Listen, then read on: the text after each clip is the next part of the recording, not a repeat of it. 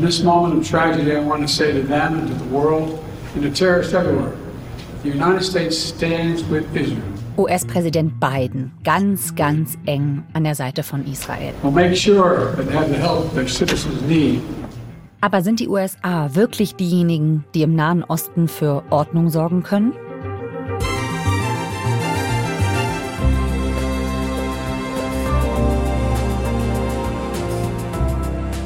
Die USA schicken einen weiteren Flugzeugträger in die Region und versprechen Millionen für humanitäre Hilfe.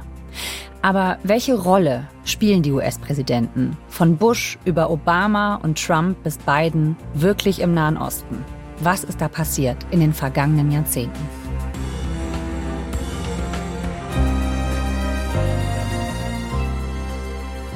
Hier ist 11KM, der Tagesschau-Podcast. Ein Thema in aller Tiefe.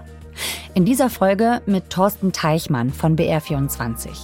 Er war lange Zeit ARD-Korrespondent in Washington, arbeitete davor viele Jahre im ARD-Studio in Tel Aviv, ist absoluter Kenner beider Seiten und kann uns erklären, welche Ziele die USA tatsächlich verfolgen im Nahostkonflikt. Mein Name ist Viktoria Kobmann. Heute ist Mittwoch, der 1. November.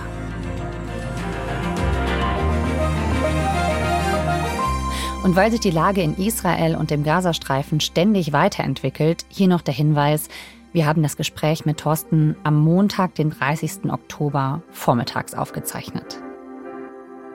Thorsten, herzlich willkommen. Ich freue mich da zu sein. Um zu verstehen, was heute passiert, schauen wir bei FKM jetzt mal in die Vergangenheit. Wir fangen an bei dem US-Präsidenten, der von 2001 bis 2009 regiert hat, George W. Bush. President of the United States of America. Das ist interessant dort anzufangen, denn äh, damals gab es noch mal so etwas wie eine Hoffnung darauf, dass man in Nahost, aber eben gezielt bei Israel und den Palästinensern doch zu einem Ausgleich findet. Mr. Secretary General, distinguished delegates, And ladies and gentlemen. 2002 vor den Vereinten Nationen. Große Generalversammlung. Das ist dieses Riesengebäude des UN-Hauptquartier New York wo einmal im Jahr alle Staats- und Regierungschefs zusammenkommen und eine Rede halten. Die stehen dann an diesem Rednerpult vor dem grünen Stein im Hintergrund und erklären etwas zur Lage der Welt. We meet one year and one day after a terrorist attack brought grief to my country. Und 2002 war das eben für George W. Bush die Zeit, ein Jahr nach den Angriffen vom 11. September, also Angriffe von Terroristen auf Amerika, und er hat dort noch einmal eben formuliert, dass es seiner Meinung nach in dieser Welt Staaten und Gruppen gäbe, die die Sicherheit aller in Frage stellen.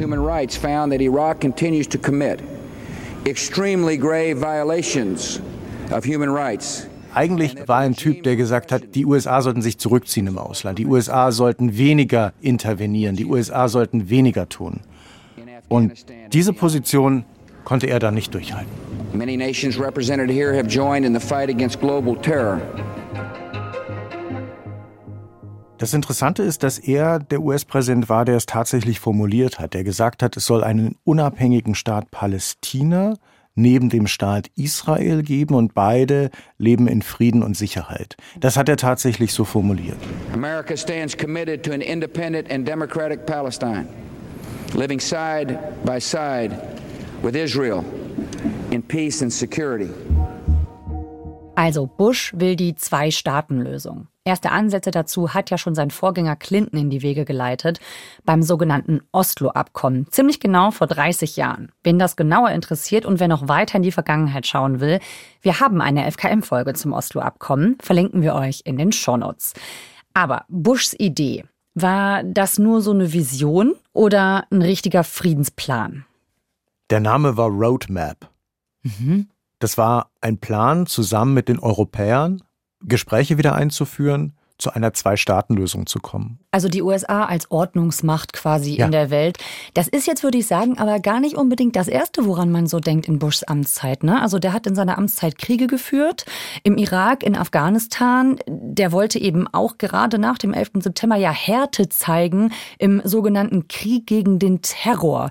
Also der wird oft mit Krieg, äh, mit Härte assoziiert, auch mit einer relativ harten Rhetorik. So, wie gut passt das dazu diese Friedensmission?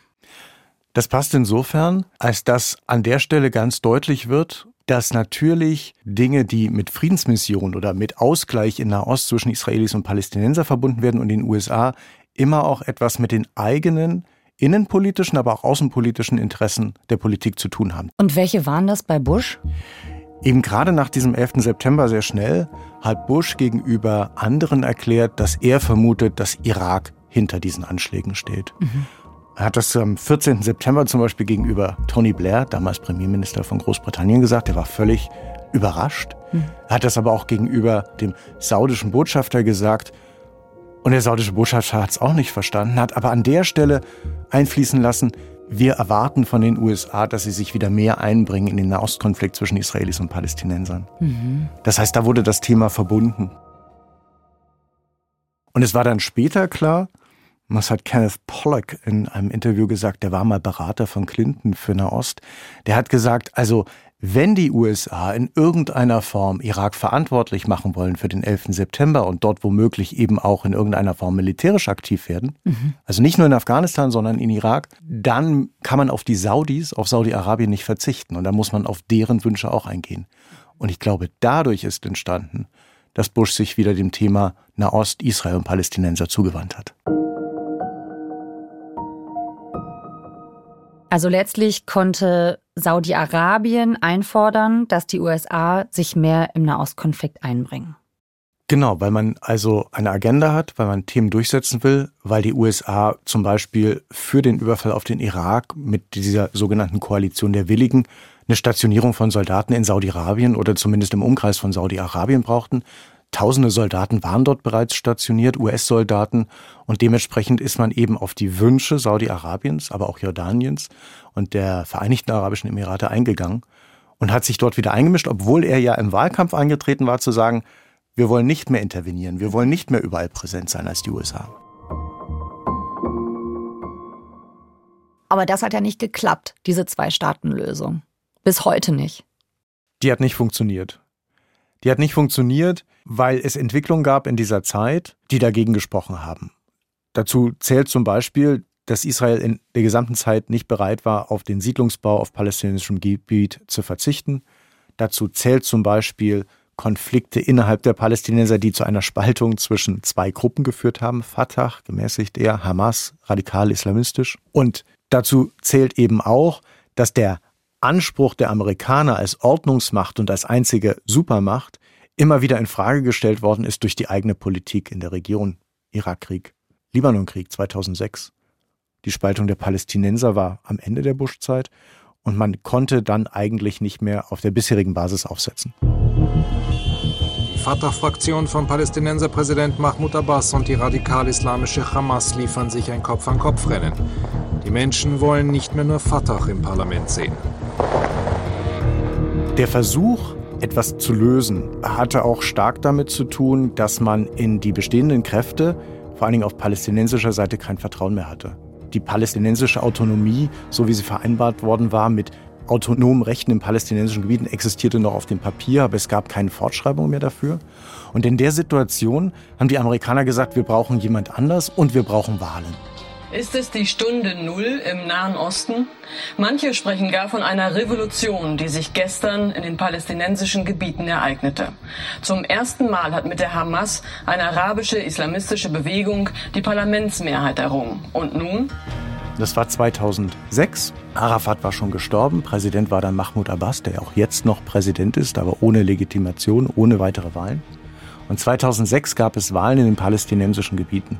Und dabei gewinnt die Hamas. Die grünen Fahnen der Hamas über dem Eingang des Parlaments von Ramallah.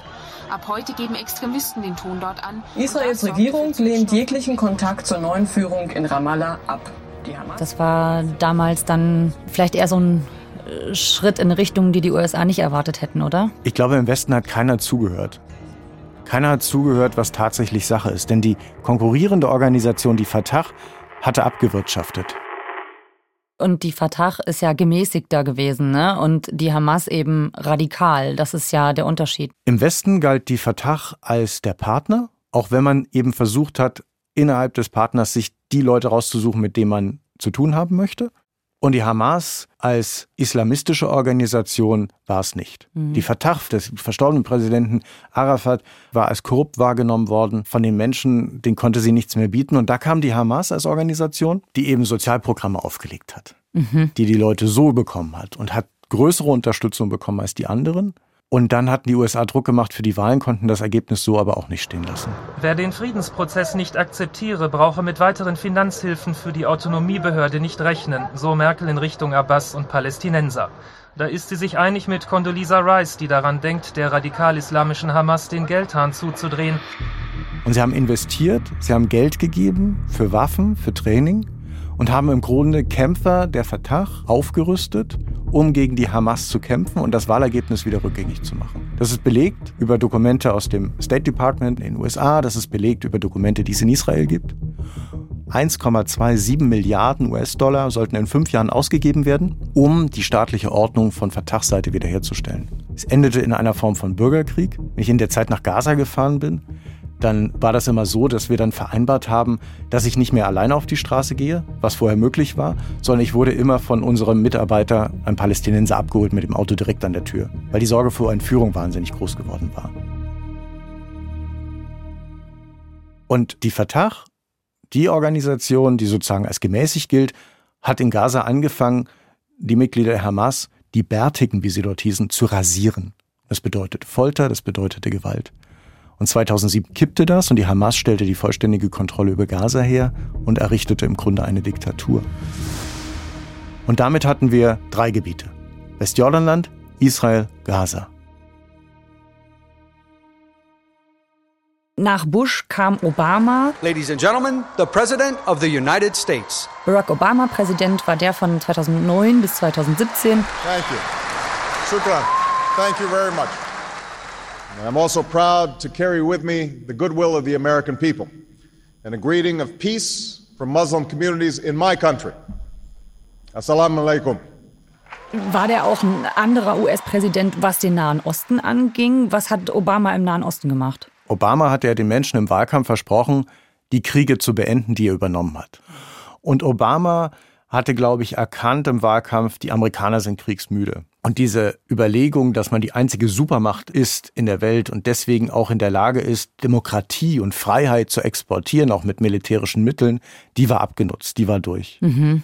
Da kamen natürlich auch Sachen wie das Gefangenenlager Guantanamo dazu. Es gab Foltergefängnisse der CIA, es gab Fotos aus dem Gefängnis Abu Ghraib, wo Gefangene misshandelt worden sind mhm. von US-Soldaten, die dort eingesetzt worden sind. Also alles Skandale, die die öffentliche Meinung in den USA geformt haben und deswegen daraus heraus ein anderer Ansatz. I am honored to be in the timeless city of Cairo. Und als einer der ersten hat Obama eine Rede gehalten in Kairo an der Universität und hat gesagt, es gibt keinen Gegensatz zwischen der islamischen Welt und den Amerikanern oder dem Westen, sondern wir sind eins. Der Islam ist Teil der Zivilisation, der Islam ist Teil von Amerika. The attacks of September 11, 2001 has led some in my country to view Islam as inevitably hostile not only to America and Western countries but also to human rights. Our relationship is defined. Also er hat groß aufgemacht. Er hat gesagt, wir müssen gemeinsam vorankommen. Wir müssen gemeinsam gegen den Terror kämpfen. Und diese Rhetorik, Krieg gegen den Terror, war im Grunde abgenutzt. We will empower those who sow hatred rather than peace. Those who promote conflict rather than the cooperation that can help all of our people achieve justice and prosperity. And this cycle of suspicion and discord must end. Also das heißt, Obama hat zumindest eine andere Rhetorik verwendet als ja. Bush. Obama hat nicht nur eine andere Rhetorik, sondern er hat im Grunde auch eine andere Ausgangslage als Bush. Denn die Palästinenser sind gespalten in zwei Gebiete, Gaza und Westjordanland. Und was jetzt passiert, er nimmt das nicht wahr. Gaza fällt unter den Tisch sozusagen. Der Gedanke dabei, kann ich mir nur vorstellen, ist, dass wenn man eine Einigung zwischen Israelis und Palästinensern schafft, dann werden die Menschen in Gaza sich schon gegen die Hamas erheben und werden auch mitmachen wollen, sodass sie Freiheit und Demokratie haben. Aber damit wird das Thema komplett ausgelassen. Und das ist gefährlich. Gefährlicher auch deshalb, weil es in der Region ja mehrere verschiedene Konflikte gibt. Also zwei Jahre nach Obamas Amtsantritt 2011, da kam es ja zum Bürgerkrieg in Syrien. Auch da haben die USA mitgemischt. Da hatte Obama eigentlich die Mission zu deeskalieren, aber dann gab es einen großen Giftgasanschlag.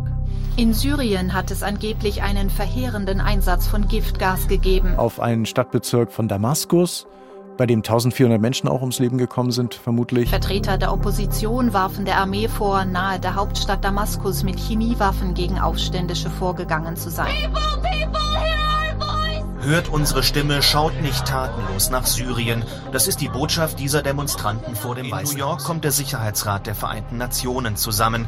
Alle Ratsmitglieder sind sich einig. Der Einsatz chemischer Waffen ist ein Verstoß gegen das Völkerrecht. Of international law. Vorher hat er gesagt, der Einsatz von Giftgas ist für ihn die rote Linie im Bürgerkrieg in Syrien. Dann könnten sich die USA nicht mehr zurückhalten. Ja. Und dann kommt er da aber eben nicht mehr raus. Und es gibt diese Pressekonferenz von ihm und alle haben darauf gewartet. Wie entscheidet er sich? This is not a world we should accept. Ich war in Tel Aviv in der Zeit und wir haben uns alle angestellt und haben für die gesamte Familie Giftgasmasken gekauft, weil wir nicht wussten, wenn die Amerikaner angreifen, ob Syrien dann Israel angreift. So even though I possess the authority to order military strikes, I believed it was right, in the absence of a direct or imminent threat to our security, to take this debate to Congress. Und die Lösung sah eben so aus, dass das Giftgas mit russischer Hilfe Unterstützung exportiert ins Ausland gebracht werden und zerstört werden sollte und damit eben kein amerikanischer Militäreinsatz. Das Problem daran war, dass Obama dann als schwach wahrgenommen wurde. Der Vorwurf war immer wieder, er habe eine rote Linie gezogen, aber sich selbst nicht dran gehalten.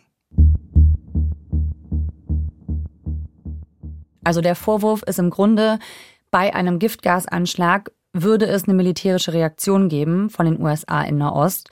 Das hat Obama in Anführungszeichen nicht durchgezogen und wirkt dann dadurch auch nicht durchsetzungsstark oder glaubwürdig in Sachen Israel-Palästina-Konflikt. Ja, auch wenn natürlich bei Obama der Wunsch war, stärker auf die Palästinenser einzugehen, die politischen Realitäten hatten sich verändert. Mhm. Und die politischen Realitäten waren so, dass es deutlich schwerer war, irgendwie noch zu einem Abkommen zu kommen. Wir haben eine Situation in den arabischen Staaten, in dem es Revolutionen gibt, den arabischen Frühling, in dem die Muslimbruderschaften, zum Beispiel in Ägypten, die Macht übernehmen, die ja Partner der Hamas sind. Und Obama jetzt entscheiden muss, wie verhält er sich? Intervenieren, nicht intervenieren? Wen unterstütze ich? Er unterstützt die Muslimbrüder in Ägypten zum Beispiel für eine Zeit, mhm. was ihn wieder in Bedrängnis bringt gegenüber anderen Partnern wie Saudi-Arabien, die dem kritisch gegenüberstehen.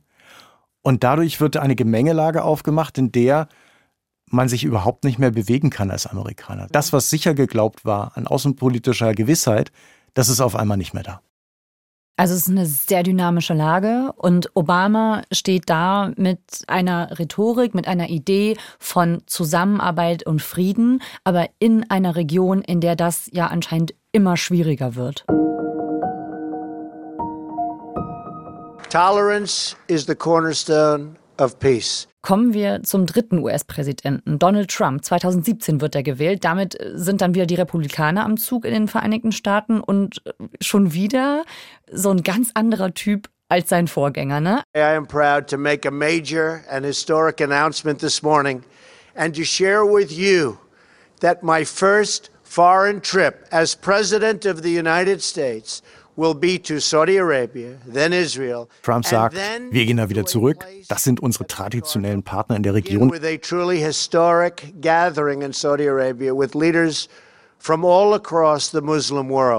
Saudi-Arabien, das sich von den USA unter Obama im Stich gelassen fühlte, nicht nur wegen der Muslimbrüder, zum Beispiel auch wegen des Iran-Deals um die Atomwaffen. Die Konkurrenz zwischen Iran und Saudi-Arabien ist da ganz wichtig. Der Harley-Davidson-Club von Saudi-Arabien äh, fährt vor zur Parade, wenn Trump erscheint. Und ihm wird der große Teppich ausgerollt. Es gibt Geschäftsbeziehungen. Es geht ganz anders los. Und die Frage ist halt, was bedeutet das für die Politik vor Ort? Mhm. Was bedeutet das für Trump? Und er hat ja in seinem Wahlkampf einfach Forderungen aufgestellt. Die eine Forderung ist, die USA werden Jerusalem als Hauptstadt Israels anerkennen. Mhm. Warum? Weil nach internationaler Lesart die Staaten alle gesagt haben, Jerusalem kann erst Hauptstadt werden, wenn der Konflikt zwischen Palästinensern und Israelis geklärt ist. Und jetzt kommt Trump und sagt, das ist Wumpe, das ist egal. Die Realität ist, dass Jerusalem die Hauptstadt Israels ist und ich möchte das. Und die Botschaft zieht übrigens auch um. Und die Botschaft zieht um. Vor der US-Botschaft in der libanesischen Hauptstadt Beirut versammelten sich hunderte Menschen aus Protest gegen die Jerusalem-Entscheidung von Präsident Trump. Sicherheitskräfte gingen mit Wasserwerfern gegen gewaltbereite Demonstranten vor. Also Trump dann als jemand, der einfach bestimmt, wie es läuft und Fakten schafft für sich unter großer Kritik der anderen, aber tatsächlich eben mit dem Versprechen gestartet, vor allen Dingen eben gegenüber einer Zielgruppe, die er brauchte, um die Wahl zu gewinnen. Also eigentlich ist die Innenpolitik die Motivik hinter einer bestimmten Außenpolitik in dem Fall. Die Innenpolitik ist immer das Bestimmende für die Außenpolitik und hier sind es vor allen Dingen die evangelikalen Wähler, die Trump bekommen muss. Evangelikale Wähler, die er womöglich durch seinen, in Amerika heißt es seinen Lebensstil, aber durch seine Äußerung gegenüber Frauen, gegen seine Frauenfeindlichkeit verschrecken könnte und äh, sein Lebensstil mit mehrfach verheiratet, die bekommt er eben über diese Versprechen gegenüber einem starken Israel, gegenüber Netanyahu, dass man eben das macht, was man sich wünscht. Israel, the United Arab Emirates and Bahrain und er legt dann auch einen Plan vor 2020. Er sagt ja, das kann so schwer nicht sein mit dem Nahostkonflikt, den muss man schon irgendwie lösen. Ambitioniert. Ja, naja, wie er immer ist. Und er sagt halt, das wird der Deal of the Century, also der Deal des Jahrhunderts. Congratulations on this outstanding achievement. Congratulations. Und dieser Deal sieht vor, dass die Palästinenser sich mit den Israelis auf Sicherheitsgarantien einigen, dass gleichzeitig aber womöglich die Israelis auch offiziell die juristische Hoheit über Gebiete erlangen, die bisher den Palästinensern zugesprochen worden sind. Also dass Siedlungen, israelische Siedlungen auf besetztem Gebiet Israel zugeschlagen werden. Und dieser Deal sieht vor, dass die Palästinenser nicht Jerusalem als Hauptstadt haben, sondern Abu Dis, das hinter der Sperranlage der Sperrmauer liegt. Und da konnten die Palästinenser nicht mehr mitgehen. Und am 15. September 2020 sind die Außenminister von Bahrain und äh, von den Vereinigten Arabischen Emiraten ins Weiße Haus gekommen. Große Szene. Das waren die Bilder, die Trump auch im Wahlkampf haben wollte damals. Er wieder derjenige, der sozusagen für Frieden in der Ost sorgen kann. Das nennt man die Abraham Accords. Aber das Thema der Palästinenser, das Thema Gaza, Westjordanland, kommt dabei eigentlich gar nicht mehr vor. Palästinenser verbrennen im Gazastreifen Bilder der drei Staatschefs. Es ist ein Deal auf ihre Kosten, so sehen es viele hier. Also das heißt, wie würdest du zusammenfassen, was hat Trump gemacht im Unterschied zu Obama oder generell seinen Vorgängern? Und mit welchem Interesse? Er hatte das Interesse, für sich selbst als Dealmaker dazustehen. Er hatte das Interesse, Amerika in irgendeiner Form zur alter Größe zurückzuführen und das bedeutet, zu den alten traditionellen Alliierten zu stehen und das sind eben Saudi-Arabien und Israel in der Region. Und sein Interesse war eben alles, was Obama gemacht hat, rückgängig zu machen und dazu gehört auch der Atomdeal mit Iran. Und das hat er auch getan. Okay, also auch eine gewisse Abgrenzung, ne? Komplett. Du hast gesagt, ein traditioneller Alliierter in der Region ist neben Israel Saudi-Arabien. Woher kommt diese Verbundenheit eigentlich? Also nach dem Zweiten Weltkrieg haben die USA die Beziehung zu Saudi-Arabien entdeckt und damit eben auch die Beziehung zum Öl. Das ist ein Punkt. Nach dem, noch ein Begriff, Sechstagekrieg 1967, in der Zeit, als sich zwei Blöcke gegenüberstanden, Russland und die USA, haben die USA eigentlich richtig erst verstanden, Israel zu unterstützen weil man nämlich damit einen Block setzen wollte oder eine rote Linie setzen wollte gegenüber der russischen Unterstützung für Ägypten zum Beispiel. Und so ist das historisch gewachsen, dass die USA stark verankert sind in der Region, dort Sicherheitsinteressen haben. Sie haben sich auch engagiert im Krieg von Irak und Iran auf der Seite des Irak, wo sie später den Diktator entmachtet haben. Also ganz, ganz viele unterschiedliche Aspekte, die historisch gewachsen sind und die die Außenpolitik dann eben auch bei Bush und den folgenden Präsidenten bestimmen.